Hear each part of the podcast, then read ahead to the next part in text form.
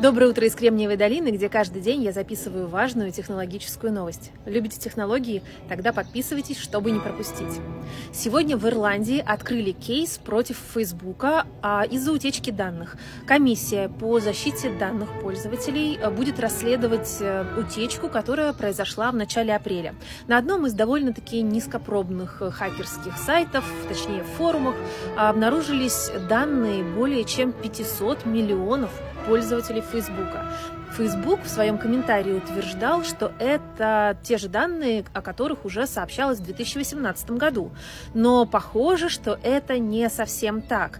И Facebook должен был по действию акта о защите данных в Евросоюзе должным образом информировать об этой бреши, чего, похоже, не случилось. Будем следить за этим расследованием и до завтра.